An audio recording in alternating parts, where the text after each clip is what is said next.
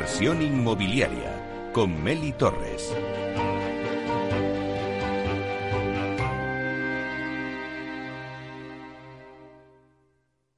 Inversión inmobiliaria. Comienza el debate.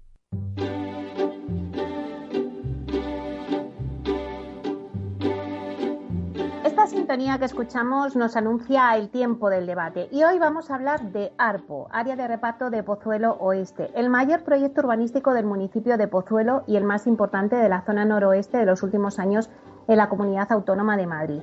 El Ayuntamiento de Pozuelo de Alarcón aprobó a finales de enero la reparcelación de ARPO, un proyecto que además llevaba bloqueado más de una década. Arpo tiene una extensión de más de 6 millones de metros cuadrados donde está proyectada la construcción de más de 5.500 viviendas entre distintos usos de vivienda libre y protegida, así como una amplia oferta de usos terciarios, lo que le convierte en una de las actuaciones más destacadas de la Comunidad de Madrid en los últimos años. Pues bien, para hablar de todo este proyecto, bien desde el punto de vista de mercado, desde el punto de vista del urbanismo y desde el punto de vista del promotor, tenemos hoy con nosotros a Susana de la Riva. Buenos días, Susana. Hola, Meli, buenos días. Bueno, pues ella es directora de marketing y comunicación de TINSA. Ella nos va a analizar pues este proyecto a nivel de mercado. También tenemos con nosotros a Pablo Cereijo. Buenos días, Pablo. Muy buenos días, Meli. Muchas gracias por la invitación de nuevo.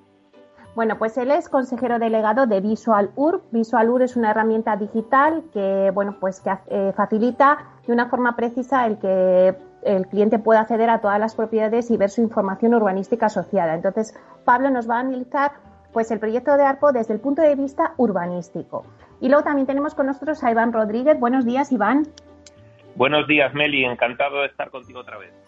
Bueno, pues Iván es consejero delegado de ICASA es una de las promotoras que tiene eh, terrenos en este desarrollo, en ARPO, pero también Iván es vicepresidente de ARPO y también es presidente de la entidad urbanística eh, colaboradora del colector interceptor de Pozuelo. Bueno, luego explicaremos, pero en realidad es una gran infraestructura de saneamiento que tiene que ejecutarse previamente a todos los desarrollos de Pozuelo y que luego nos contará Iván.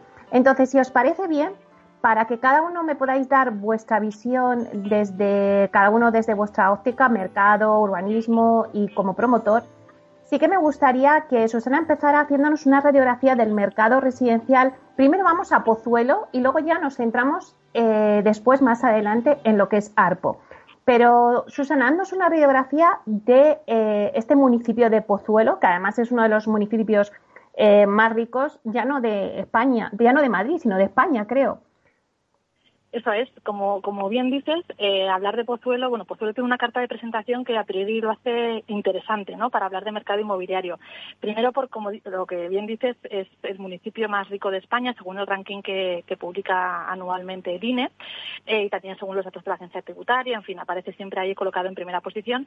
Y por otro lado, es un municipio que en los últimos 10 años ha tenido una tasa de paro, eh, pues bastante inferior a, lo que es la media de la Comunidad de Madrid. Ahora estaría, pues, en el entorno del 5%, para hacerse una y entonces, bueno, pues si, juntamos alto poder adquisitivo y tasa de paro reducida, pues bueno, parece que el mercado inmobiliario tiene ahí un, terreno interesante, ¿no? En el que, en el que moverse por descender un poquito ya al, terreno en sí, ¿no? Eh, bueno, Pozuelo tiene como atractivos, pues además de esas, eh, pues bueno, pues que su cercanía a Madrid y que además tiene buenas dotaciones, comunicaciones y un entorno natural que lo hace que lo hace atractivo. Si hablamos en términos de precio, eh, actualmente en el primer trimestre de este año el precio medio de la vivienda nueva y usada, según las tasaciones de TINSA, estaría en el entorno de los 3.100 euros el metro cuadrado, que sería algo ligeramente por encima de, Madrid capital, del precio medio de Madrid.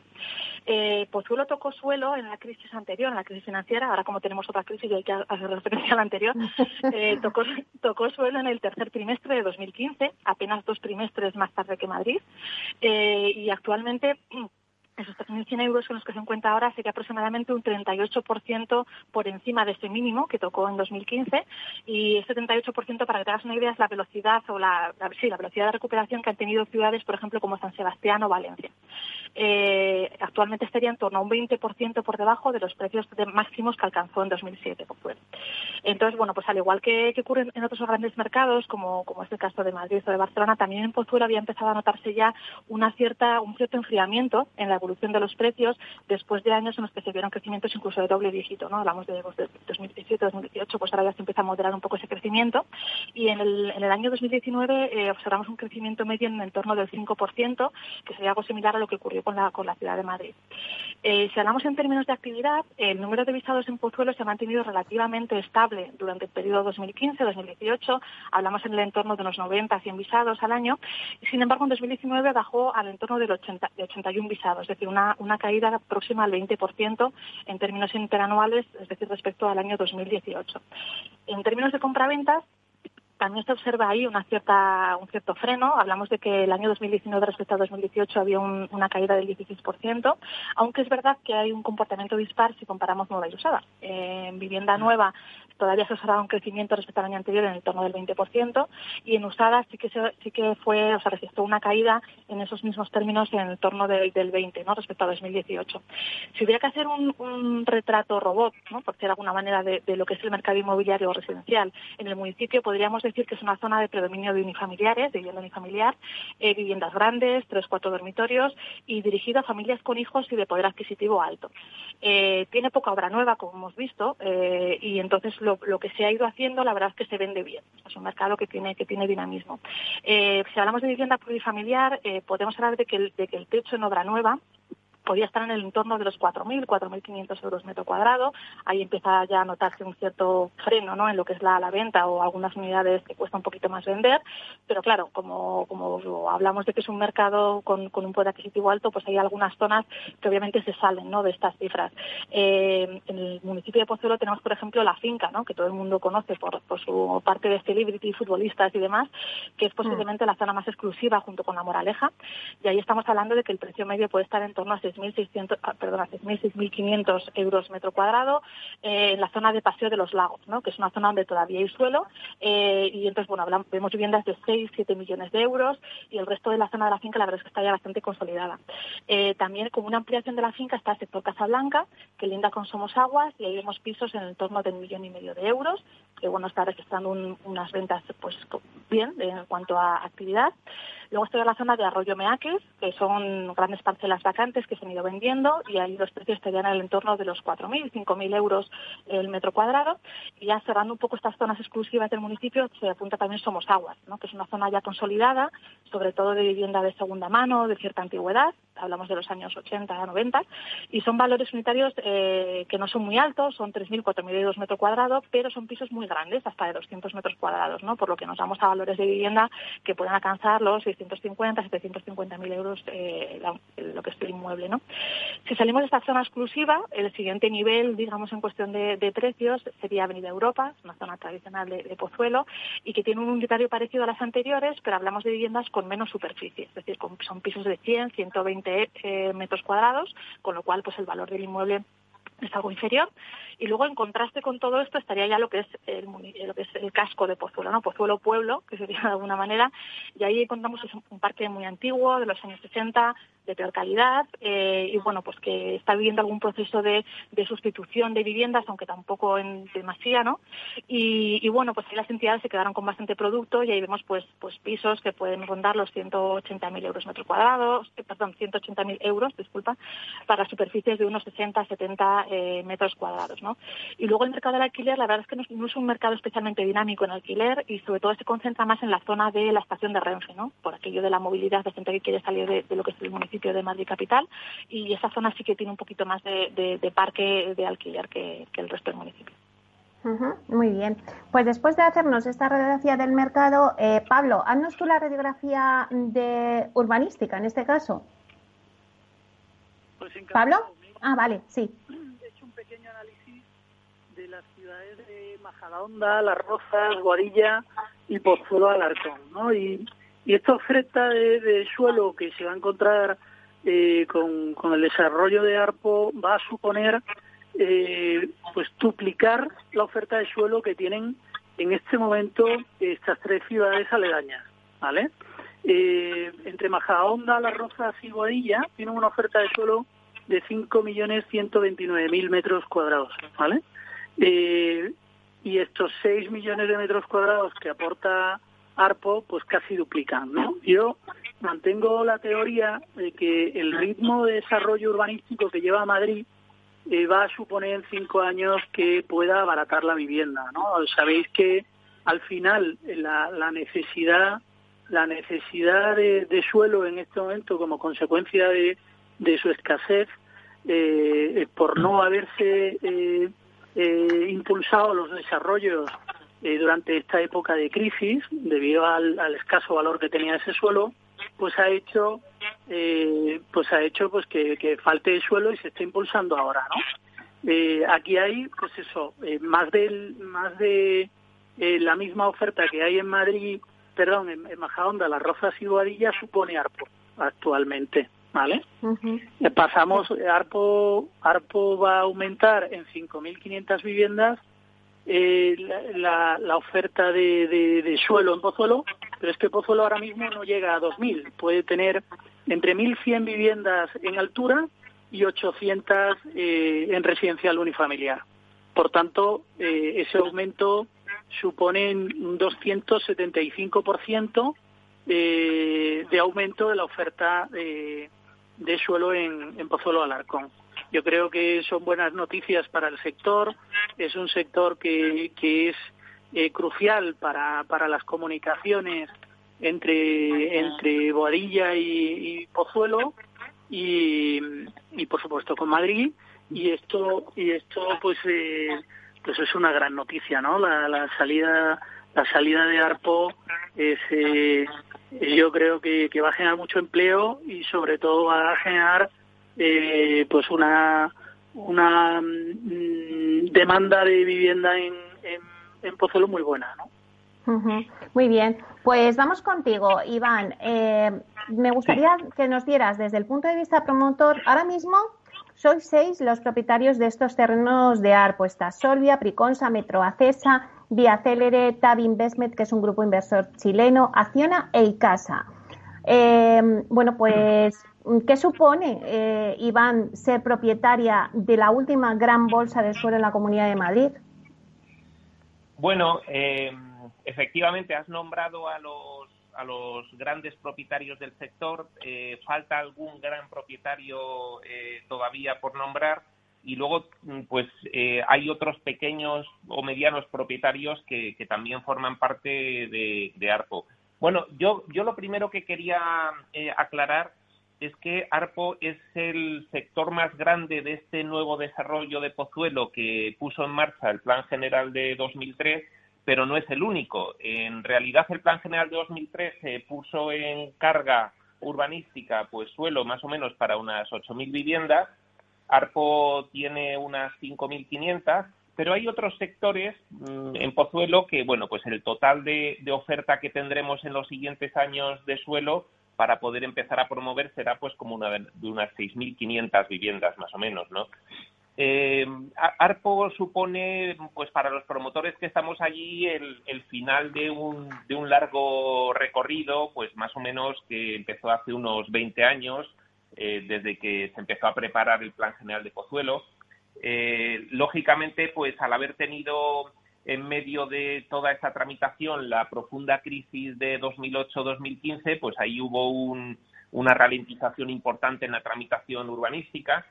Y, bueno, pues son sectores muy complejos que se ven pues eh, rodeados de importantes carreteras, hay que solucionar los accesos, y luego, pues como comentabas antes, eh, hay una gran infraestructura de saneamiento que, es la que establece la condición para que estos sectores se puedan eh, urbanizar. Afecta a 16 sectores, de los cuales Arpos más, es el más importante. Y, y esta gran infraestructura de, de, saneamiento, que es el colector interceptor de Pozuelo, pues, pues ha llegado al final de su tramitación y ahora mismo, hace ya dos o tres días, acabamos de publicar los anuncios para su licitación. Con lo cual, pues, eh, en cuanto se, haga la adjudicación de, esa gran obra, que es un, túnel subterráneo de, casi seis kilómetros de, longitud, que va interceptando todas las aguas de escorrentía que caerán de esos nuevos barrios y, bueno, pues para evitar que vayan al casco de Pozuelo, se van a trasladar eh, pues a, otros cauces hasta llegar finalmente al río Manzanares, ¿no?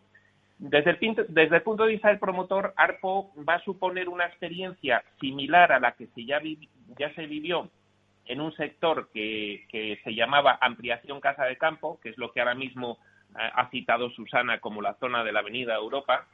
Y, bueno, pues eh, aquel eh, sector urbanístico fue un auténtico éxito, se estuvo desarrollando pues a lo largo de unos 20 años, ahora mismo está prácticamente consolidado, quedan muy pocas parcelas. Y, y, ARPO lo que tiene es que supone el doble de volumen que, fue ampliación casa de campo y, Arpo es, como que termina ya la, consolidación eh, de Pozuelo, del territorio urbanístico de Pozuelo, la, ordenación de ese territorio junto con eh, algunos pequeños sectores más aledaños. Y bueno, pues como habéis descrito tanto desde el punto de vista de mercado como el urbanístico, pues es eh, una especie como de paraíso de la promoción inmobiliaria, dado que en el municipio eh, de la mayor renta per cápita de España, que además urbanísticamente se ha tratado muy bien el municipio de Pozuelo, tiene pues de las mayores eh, concentraciones de zonas verdes de, toda España también el municipio y bueno pues tiene una gran oferta comercial de colegios deportiva con lo cual pues pues es una una, una meca a la cual mucha gente pues desea ir a vivir no en, ARPO vamos a tener, lógicamente, pues un desarrollo también de otros 20, 25, 30 años y, la verdad es que es de las joyas urbanísticas ahora mismo de España. Pablo, eh, antes decías que vamos a ver todo este avance ¿no? urbanístico, sobre todo en estas localidades, en Pozuelo, en Majadahonda y en Boadilla.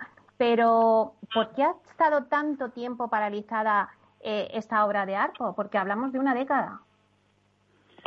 Bueno, eh, lo, ha, apuntado eh, muy bien, eh, lo acaba de apuntar muy bien mi compañero, ¿no? La, la, realidad es que estas obras de saneamiento de seis kilómetros no se previeron inicialmente en el desarrollo urbanístico. Esto surgió a posteriori en el proyecto de urbanización debido a las necesidades de canalizar esas aguas de escorrentía, ¿no? Y, entonces eh, esto ha supuesto un, palo desde el punto de vista económico porque la inversión es altísima y entonces eh, no al no tener previsto eso inicialmente en el, en el planeamiento eh, inicial pues pues esto es, es, cuestión de números. Pues hasta que hasta que se puso la la, el cascabel el, el, cascabel al gato pues no se sabía exactamente cuánto costaba y a quién le correspondía no porque es verdad que eh, supone el saneamiento de eh, me parece que ha dicho 11 sectores no pero ese sería el motivo no principal de del retraso en, en Pozuelo de Alarcón no porque como muchas veces has hablado y nos has comentado, Pablo, o sea, eh, las modificaciones que sufren los planes urbanísticos, pues en este caso también ha pasado así, ¿no? No se tenía contemplado ese colector, que es lo que se tenía que haber visto, ¿no? Desde el principio. Sí, sí, sí. Bueno, el eterno, el eterno debate, el eterno debate de la situación de tramitación urbanística, pues eso no, no ayuda en absoluto, ¿no? Eh, efectivamente, efectivamente las dificultades en tramitación eh, de tramitación urbanística en los municipios, pues hace que eh, encarezca encarezca la vivienda, ¿no? Yo siempre he mantenido, ahora ahora parece que hay campanas con con una ley de suelo en la que están buscando la posibilidad de de mediante declaración responsable eh, otorgar licencia de primera ocupación, pues es una obviedad que se tenía que haber aplicado hace ya bastante tiempo porque no se puede permitir un promotor y, menos, no ya un promotor, y menos un, señor que va a vivir eh, en esa vivienda y que está dejándose los ahorros de su vida, pues retrasar cuatro o cinco meses una, una licencia de primera ocupación. Y pues de si te parece... de obra, pues ya ni te cuento, ¿no? Lo vamos a dejar ahí. Vamos a dar unos minutitos de publicidad y volvemos en nada, en dos minutos. Muy bien, gracias. La digitalización de las empresas. Silvia Leal. Antes del coronavirus, en España tan solo teletrabajaban un 4,3% de las personas ocupadas una cifra muy baja en comparación con países como Luxemburgo, 11%, Finlandia, 13% o Países Bajos, 14%. Desafortunadamente, rompía con los estándares de siempre y no se terminaba de consolidar. Durante la pandemia, sin embargo, han sido muchas las empresas que han encontrado en el teletrabajo un salvavidas para no tener que suspender su actividad diaria. Una experimentación forzosa que ha permitido demostrar que se trata de un modelo de trabajo que realmente funciona. De hecho, eran muchos los estudios y las experiencias que lo avalaban como un modelo muy beneficioso tanto para los empresarios como para sus trabajadores.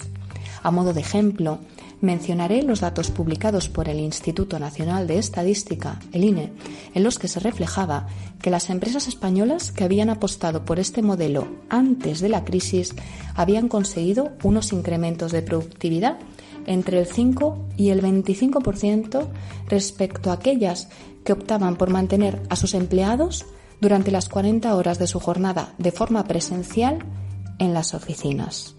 Además, según esta misma fuente, las personas que tienen la suerte de teletrabajar dedican un 11% más de su tiempo precisamente a eso, a trabajar. Por todo ello, hoy, en muchos casos, va a ser difícil poder dar marcha atrás, puesto que además de funcionar, incrementa la motivación de los empleados, les permite conciliar, ahorrar tiempo y el coste de desplazamiento y, por si fuera poco, es respetuoso con el ecosistema. En pocas palabras, todo apunta a que ha llegado su hora, por fin, de consolidarse.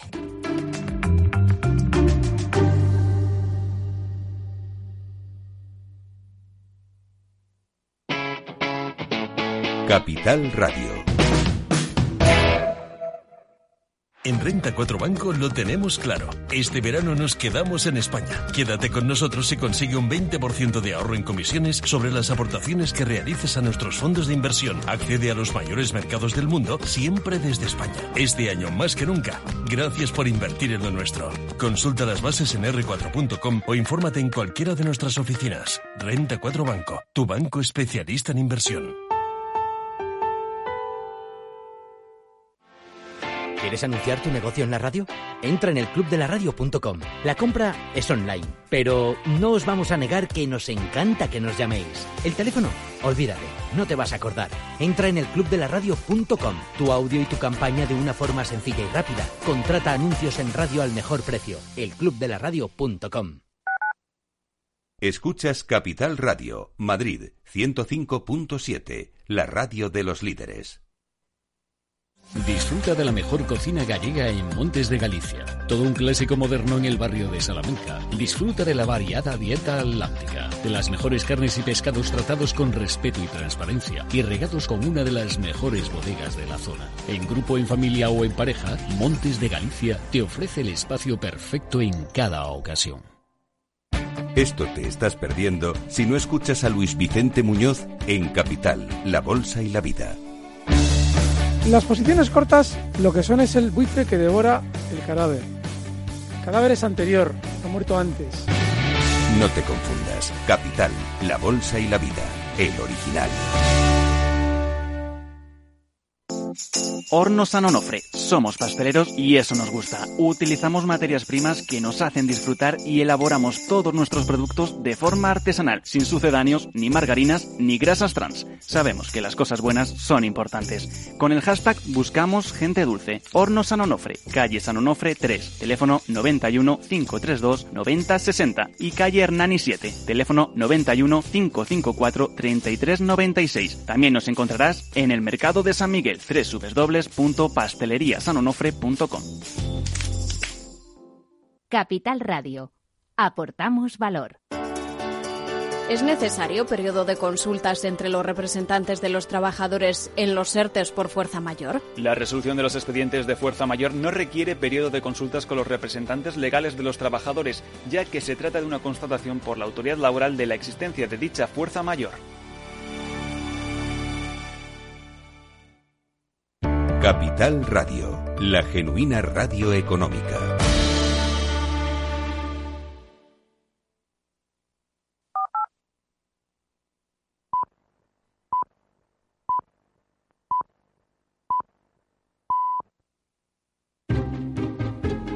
Inversión inmobiliaria con Meli Torres.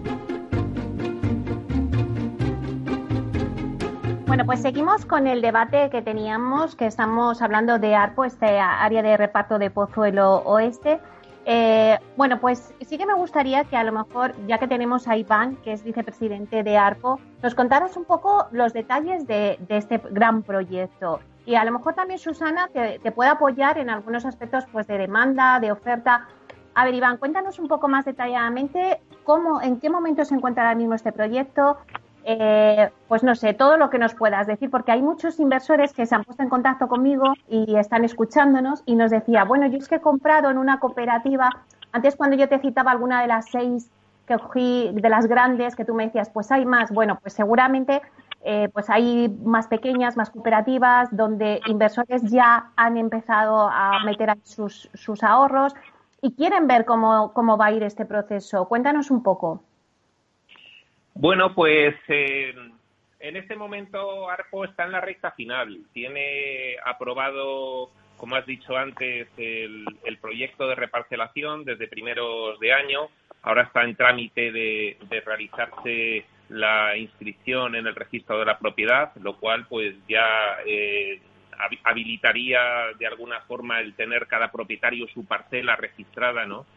Eh, desde el punto de vista de las obras de urbanización, el proyecto de urbanización está tramitándose ahora mismo para realizar una cercana aprobación inicial y, luego pues la característica fundamental que tiene ARPO, que es lo que ha dilatado un poquito más los plazos de desarrollo, es lo que comentábamos de que tiene que estar eh, realizada en primer lugar esa gran obra de saneamiento que es el colector. Eh, lógicamente pues no se podría empezar a urbanizar antes de que estuviese el colector porque si no pues todas las aguas que cayesen en, en, esas nuevas calles eh, pues caerían hacia Pozuelo no de ahí el nombre de Pozuelo que es es un municipio que está rodeado de montes y cuando llueve pues las aguas eh, van hacia el casco no y entonces es necesario así autorizó esta infraestructura la Confederación Hidrográfica eh, es necesario que esté realizada previamente, con lo cual, pues ahora mismo eh, inicialmente tenemos pues un, un par de años por delante en los que tendremos que realizar la obra del colector y a partir de ahí, en teoría, se podrían iniciar las obras de urbanización. Esto que es así en teoría, bueno, pues eh, puede en la práctica acortarse debido a que puede existir cierta simultaneidad entre la obra del colector interceptor y las obras de urbanización tanto de ARPO como de otros sectores, con lo cual pues eh, estaríamos hablando de, que en una estimación hecha a día de hoy quizás en cuatro años podría empezar a edificarse eso en el mejor de los casos podría retrasarse algo más lógicamente porque, bueno, pues ya sabemos que todas estas cosas luego en sus desarrollos pues tienen dificultades y...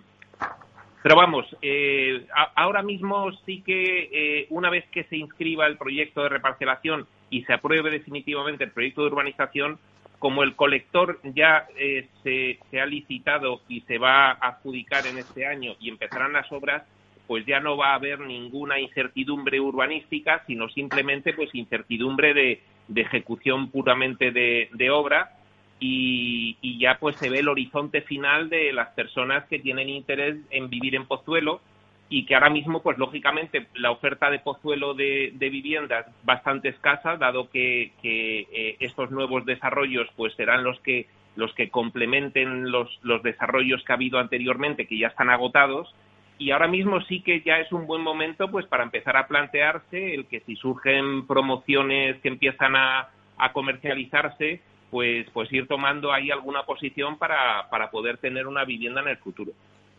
Porque Iván, em, ¿cuáles serían los precios que se están moviendo en esta zona?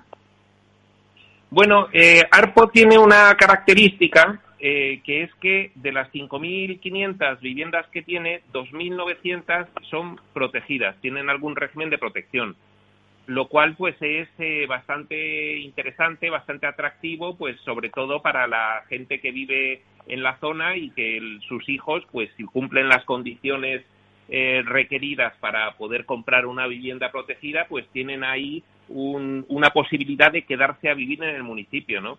Entonces, bueno, ahí estamos hablando del módulo máximo de 2.400 euros metro cuadrado útil. Y, y, luego, pues el resto de las viviendas, si hablamos de la vivienda libre, pues lógicamente estará a, un precio similar al que tengan eh, las viviendas de, la zona más parecida, que sería la zona de la Avenida Europa, ese sector que se llamaba ampliación Casa de Campo, pues con un ligero incremento, dado que van a ser pues viviendas nuevas con todas las características que tienen las viviendas nuevas de ahora, que sabemos que son muy diferentes de, las viviendas que se hicieron en, en el anterior ciclo 2002-2008, ¿no? Entonces, bueno, pues ahí tendrán un precio quizás algo más elevado las viviendas libres, pero como eh, va a haber mucha oferta, pues yo creo que habrá una cierta contención. ¿eh? Eh, Susana, antes tú cuando nos hablabas y nos dabas esa radiografía, yo creo que hablabas de unos 4.000 euros, ¿no? Sí, bueno, está en la zona de, Avenida Europa sí estaría en torno a los a los 3.500, 4.000 euros, más o menos metro cuadrado. Ahí puede haber también diferencia, ¿no? Según también las mini, zonas dentro de, esa, de esa zona, pero sí, por ahí andará. Lo que apunta eh, Iván es interesante, sobre todo la parte de, eh, de la oferta de la nueva oferta de vivienda de protección, porque al final cuando estamos hablando de un mercado donde hay escasez de oferta, eh, la primera conclusión que, se observa es una, una tensión de precios, ¿no? Y al final, pues bueno, siempre siempre si ya se habla de que en general las, los colectivos jóvenes o aquellos que tienen peores condiciones laborales están teniendo, están encontrando eh, problemas de acceso a la vivienda, pues imagínate en un, en un municipio donde hablamos de que ya el, eh, la renta per cápita es elevada, donde hay escasez de oferta, es decir, hay determinados colectivos donde sí que era muy complicado encontrar realmente vivienda lo que llamamos asequible, ¿no? Entonces al final el desarrollo de estas nuevas de estas nuevas zonas eh, pues van por fin a proveer de, un parque, además que no, no es eh, pequeña la cuantía, ¿no? A la Baidan de 2.900 viviendas, pues que va a poder dar salida a esa a toda esa a todo ese perfil de, comprador que, que, ahora pues bueno está un poco eh, abandonado ¿no? en cuanto a las opciones de mercado y luego por otro lado eh, simplemente apuntar también que, que, todo lo que sea los, el avance de los de los sitios urbanísticos porque al final estamos hablando de que parece que vamos a empezar que se empieza a construir dentro de cuatro o cinco años que vuelven a ser plazos pues aparentemente largos no pero sí que es cierto eh, que al final cualquier pequeño avance en los sitios pues es un gran paso en el sentido de que aporta certidumbre en el proceso y al final final eh, todo lo que es certidumbre pues eh, crea mercado. Entonces, incluso desde el punto de vista del propio de la, propia inversión en suelos, ¿no? al margen de los proyectos, bueno, al final ha habido, eh, bueno, pues en los últimos ya se observaba que en el, año pasado, donde ya el tema estaba avanzando, pues ha habido también movimientos en, ese, en ese plano, ¿no? Entonces, todo lo que sea tener certidumbre o más certidumbre en cuanto a cuándo se puede concretar o materializar este producto, pues también digamos que abre la puerta a que pueda haber movimientos de mercado en sentido amplio, ¿no? tanto desde el punto de vista de materia prima como desde el punto de vista de, lo que son ya proyectos concretos. Antes, eh, cuando hablabas, Iván, de vivienda de protección oficial, vosotros sí, que vais a hacer allí eh, pues una promoción de, de, vivienda de protección, ¿no? Cuéntanos un poquito la promoción.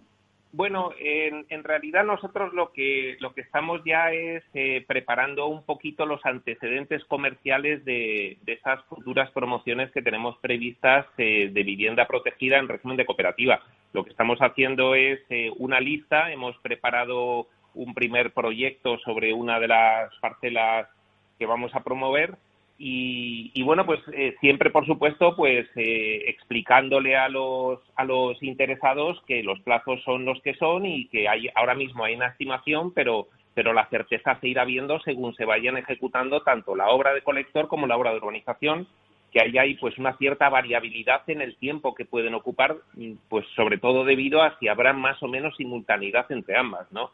Eh, lo, que, lo que sí hemos notado es que el interés por la vivienda protegida de ARPO es tremendo, es máximo, es decir, eh, nosotros en, en, unas pocas semanas que llevamos con el proyecto anunciado hemos recibido una avalancha de solicitudes extraordinaria, nunca vista, incluso en este momento de, de incertidumbre debido a la crisis del coronavirus, ¿no?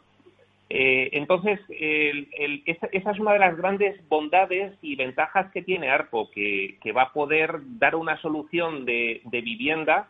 Eh, fíjate que si las viviendas libres en ARPO, pues eh, por hacer una estimación, saliesen entre 4.000 y 4.500 euros metro cuadrado, estas protegidas van a salir a los 2.400 euros metro útil, es decir, eh, podemos estar hablando de la mitad de precio sobre metro cuadrado construido de lo que salga a la libre y, es una cantidad de viviendas bastante grande, con lo cual, pues yo creo que el planteamiento que se realizó en su momento fue un, un gran acierto y, vamos a ver un movimiento de, promoción, creo que yo lo, auguro con, bastante certidumbre, un movimiento de promoción extraordinario, en primer lugar, de la vivienda protegida, que es lo que yo creo que primero se va a consolidar allí. Pero bueno, dado que es un municipio con, esas posibilidades en, en las que nos encontramos una renta per cápita tan alta, yo eh, estimo que, va a tener un nivel de actividad promotora ARPO eh, impresionante y con cierta independencia de los ciclos económicos. Em, Pablo, eh, Pozuelo con esta operación se ha adelantado a Majadahonda y a Boadilla y a Las Rozas, ¿no? pero también ha supuesto un empuje para la aprobación de otros planes de reparcelación que también estaban pendientes en Pozuelo. En medio de esta crisis sanitaria, al final pues han conseguido que se apruebe también el caso de Montegancedo, que es, eh, bueno, pues es el siguiente, es como otra urbanización, ¿no? Otro barrio, podríamos decir, de Pozuelo, que también ha obtenido la reparcelación. Sí, sí, señora. Eh, efectivamente, Montegancedo es un desarrollo residencial extraordinario que, que yo creo que, que, que ARPO va trayendo las, las buenas noticias. ¿no? A mí me gusta mucho la, la, reflexión que hace que hace Iván, porque efectivamente eh, cuando se plantean desarrollos urbanísticos eh, tan grandes, eh, al final dices, oye, y habrá y habrá demanda, pues fíjate en plena crisis no solamente no solamente hay una demanda importante, sino que los jóvenes de, de Pozuelo de Alarcón esperaban como agua de mayo eh, pues esta, esta posibilidad de adquirir vivienda protegida a buen precio, ¿no? Y, y sobre todo a mitad de precio, ¿no? Porque claro, esto de Montegancedo pues ya es una zona residencial unifamiliar donde donde pues, eh, pues son viviendas de lujo y, y es otro perfil, ¿no? Pero pero todo esto que aporta ARPO desde el punto de vista social es extraordinario, ¿no? Es decir, es la demostración de que efectivamente el urbanismo viene a resolver eh, muchas situaciones de, jóvenes que se han tenido que ir eh, pues más alejados de, su zona de confort que es cercana a, la de su familia, ¿no? Porque Susana, la, la, demanda se había desplazado, pero ahora con estos nuevos desarrollos, bueno, pues hay, hay suficiente oferta para toda esa demanda. Eh, bueno, eh, al menos hay más, más ofertas, Lo de si hay, si hay suficiente, pues bueno, se irá, se irá viendo, ¿no? A medida de, cómo vayan entrando los, el nuevo producto y cómo vaya respondiendo la demanda.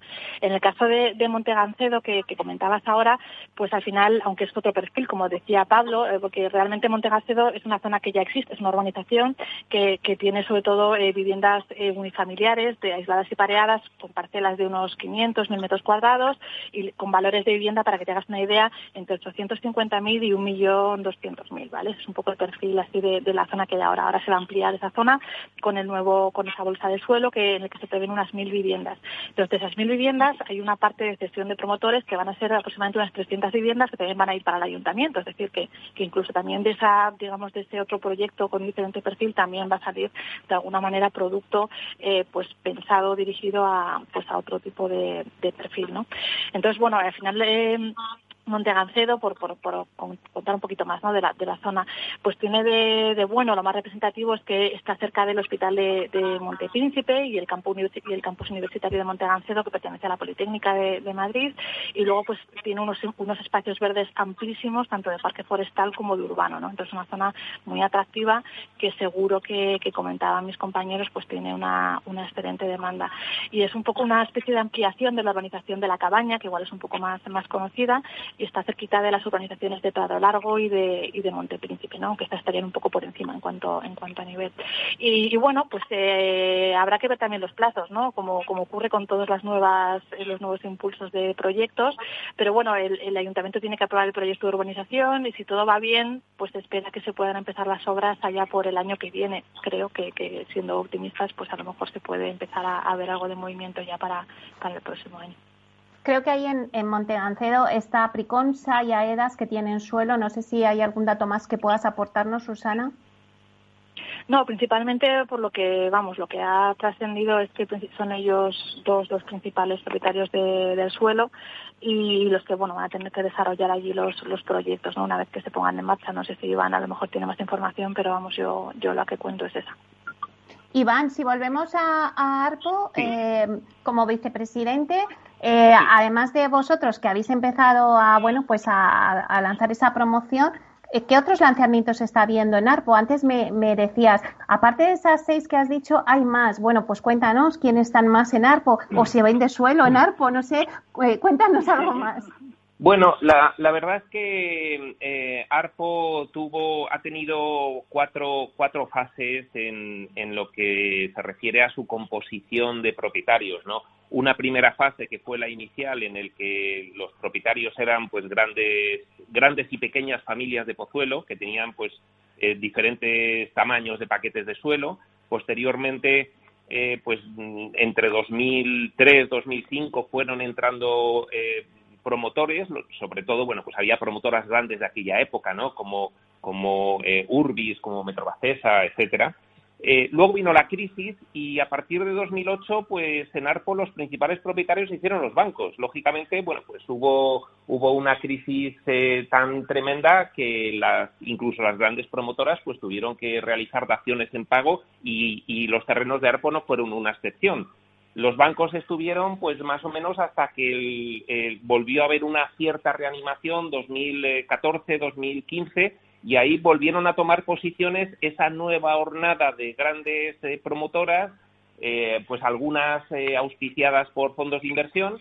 Y, la verdad es que ahora mismo la, composición es que el 80%, el 90% de, de, de los terrenos de ARPO ya está en manos de promotoras que lo que están esperando es a poder edificar cuanto antes, que tienen eh, provisionado el coste de, las obras de urbanización, que no es pequeño el de ARPO, no es pequeño, ya hemos dicho, por, por dos razones fundamentales. Primera, por la incidencia del colector interceptor, que es una obra cara, y luego también porque ARPO pues tiene eh, muchas eh, infraestructuras que tiene que resolver, como por ejemplo las conexiones con la M40 o, la carretera M503, conocida como, como Eje Pinar, y, la verdad es que en, la actual composición de ARPO eh, ya no hay demasiado movimiento de suelo porque los promotores actuales son promotores finalistas que lo que quieren es eh, promover.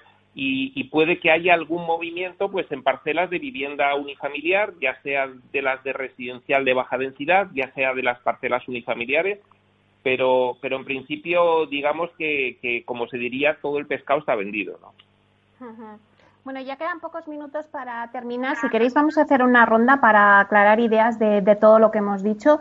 Eh, Pablo, eh, me he cogido, mm, antes he cogido nota de lo que has dicho y me parece interesante porque nos has comentado que en menos de cinco años habrá oferta de suelo suficiente como para abaratar la vivienda en la Comunidad de Madrid. Eh, bueno, pues concluyenos un poco tu idea.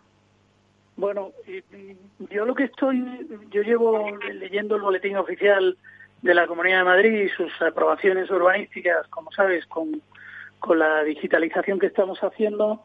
Y en lo que llevamos de año llevamos alrededor de 20 publicaciones de aprobación definitiva entre planes parciales y proyectos de reparcelación eh, de diferentes de diferentes municipios. Es decir, no, no estoy repitiendo proyectos de reparcelación eh, que suponen el desarrollo de planes parciales. De 20 publicaciones a lo largo de estos de estos eh, meses, de estos cinco meses que llevamos de año, es una barbaridad. Eh, yo estoy profundizando el estudio un poquito más, eh, más un poco mayor a efectos de, de, poder dar esas cifras, ¿no? El, el, lo bueno, lo bueno que tiene la situación actual es que es verdad que hay políticos que están tomando conciencia a la hora de mejorar los trámites urbanísticos, ¿no? También es cierto que la simultaneidad de obras de urbanización pues va pues va a ayudar mucho a, que estos desarrollos pues se puedan llevar a cabo de forma parcial y se puedan entregar eh, ir entregando viviendas conforme eh, se va avanzando las obras de urbanización. De lo contrario, eh, pues sí que habría una incertidumbre horrible, por ejemplo, en el caso de, de Pozuelo con Arpo. Y en este caso, con, esas, con esos cambios, pues hay mucha certidumbre, hay mucha tranquilidad, los plazos que marca Iván eh, son asumibles, es decir, se, se ve claramente que, que, va a poder ser y no eh, otras veces cuando se hacen previsiones pues eh, pues es más difícil no yo lo veo de manera positiva. Es verdad que el covid todavía nos queda mucho por por saber qué es lo que nos va a pasar pero sí veo el sector muy positivo decía Iván eh, como colofón de, de como idea estaba contenido el precio en Arpo estará contenido eh, este tiempo. Yo creo que, que el que quiera invertir debe hacerlo ya porque porque después eh, esto eh, va a volver a su a su sitio, ¿no? Bueno, pues Susana, que hablamos de precios, eh, haznos un, no sé, una conclusión. Bueno, como conclusión, eh, bueno, apuntar simplemente eh, que Pozuelo es un mercado atractivo, con demanda solvente, eh, interesada en, en, adquirir, en adquirir vivienda y que precisamente su problema o el principal problema de este mercado era la falta de oferta. Entonces, de ahí que eh, estos avances recientes eh, urbanísticos en terrenos como Arpo o la, o la luz verde inicial a, al tema de Montegancedo, pues bueno, suponga un pequeño soplo de aire fresco es verdad que a medio o largo plazo, porque al final todos los procesos llevan su tiempo, pero bueno, al final por lo menos se ve la luz al final del túnel, ¿no? Y entonces se abre una se abre una nueva ventana a que pues ese gran problema que, asocia o que asocia al, municipio pues pueda de alguna manera eh, aliviarse, ¿no? Entonces, bueno, es un municipio que tiene un recorrido muy interesante, eh, tam, también incluso de gente que sale de la capital Madrid, porque es, un, es una, una ubicación muy muy cercana, muy bien situada en un ambiente natural y la verdad es que todo lo que se desarrolle pues tiene muy buenas perspectivas de, de poder bueno sacarse adelante. Uh -huh. eh, Iván, como vicepresidente de ARPO, pues me gustaría que a todos los que nos están escuchando, a gente que ya ha invertido eh, y bueno, pues quiere allí su vivienda o gente que se lo está pensando, ¿qué consejo le darías?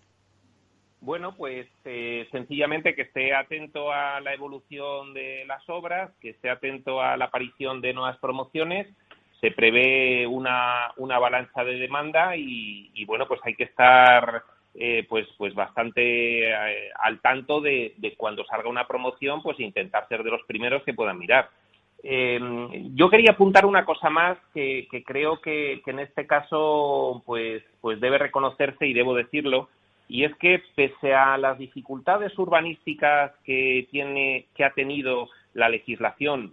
Pensad que estamos con una legislación que, que, surge a raíz del freno que, que, las comunidades autónomas quieren poner a los municipios pues en la década 2000-2010.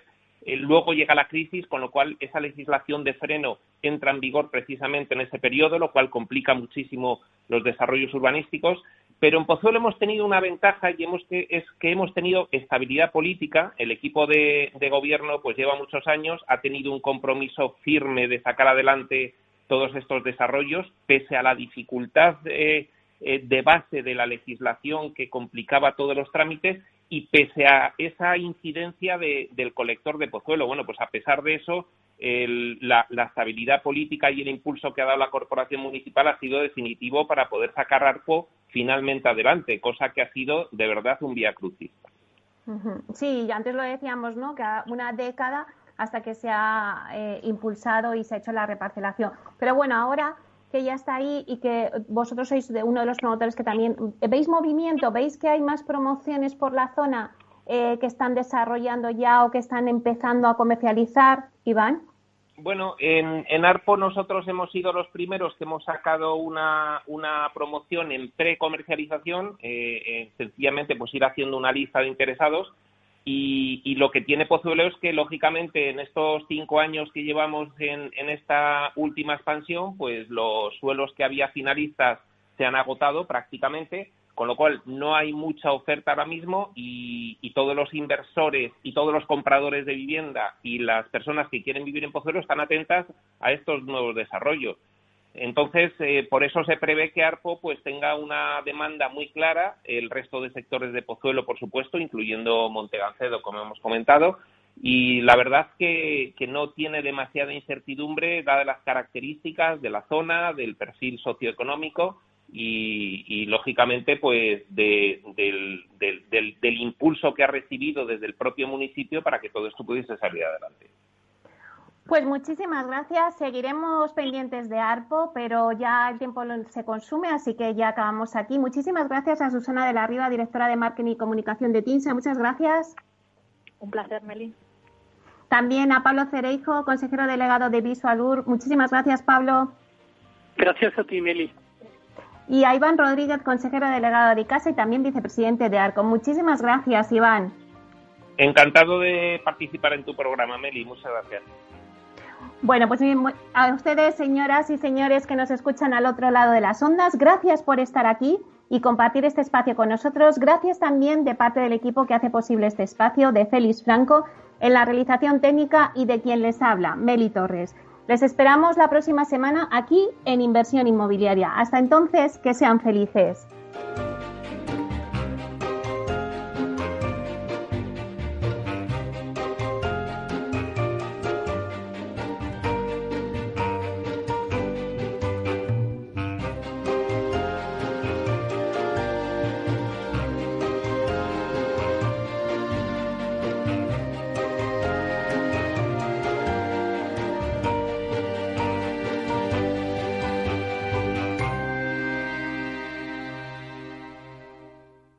Neynor Homes les ha ofrecido inversión inmobiliaria con Meli Torres.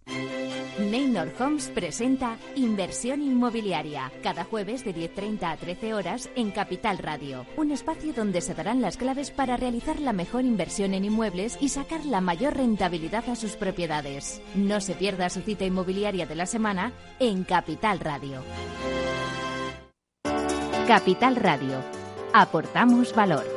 ¿Puede la entidad financiera trasladar al autónomo o empresa el coste del aval línea ICO COVID-19? La entidad financiera tiene la obligación de garantizar que los costes de las nuevas operaciones y renovaciones que se beneficien de estos avales se mantendrán en línea con los costes cargados antes del inicio de la crisis del COVID-19, teniendo en cuenta la garantía pública del aval y su coste de cobertura. Además, las entidades financieras deberán trasladar a sus clientes el beneficio derivado del aval público en forma en otras opciones de menores intereses o mayor plazo más financiación o periodo de carencia del principal. Como se ha indicado, la entidad no podrá condicionar la aprobación de estos préstamos a la contratación por el cliente de ningún otro servicio o producto. Capital Radio Madrid 105.7 Disfruta de la mejor cocina gallega en Montes de Galicia. Todo un clásico moderno en el barrio de Salamanca. Disfruta de la variada dieta atlántica, de las mejores carnes y pescados tratados con respeto y transparencia y regados con una de las mejores bodegas de la zona. En grupo, en familia o en pareja, Montes de Galicia te ofrece el espacio perfecto en cada ocasión. Los datos son el petróleo de nuestro tiempo. ¿Quieres saber cómo el Big Data está cambiando nuestras empresas y nuestras vidas? Capital Radio, Piper Lab y la red de mentoring de España presentan Data is in the Air el primer libro que recoge la transformación digital que viven las empresas españolas contada por sus protagonistas. Data is in the Air, un libro para leer este verano y que también se escucha. Necesitas saber por qué los datos son el nuevo capital. Busca el libro en Amazon o pregúntanos por él. Data is in the Air. En el restaurante Gaztelubides somos rigurosos con la selección del producto para crear recetas imaginativas que acompañamos de una bodega generosa y brillante y de nuestra magnífica terraza durante todo el año. Restaurante Gaztelubide, carretera de La Coruña, kilómetro 12200, La Florida. Teléfono 91 372 8544. Una recomendación del programa gastronómico Mesa y Descanso. Esto te estás perdiendo si no escuchas a Luis Vicente Muñoz en Capital, La Bolsa y la Vida. lo malo que tiene tal vez la bolsa, que es un mercado precioso, es que es muy objetivo y muy cruel. No te confundas. Capital, la bolsa y la vida con Luis Vicente Muñoz, el original. Capital Radio. Siente la economía.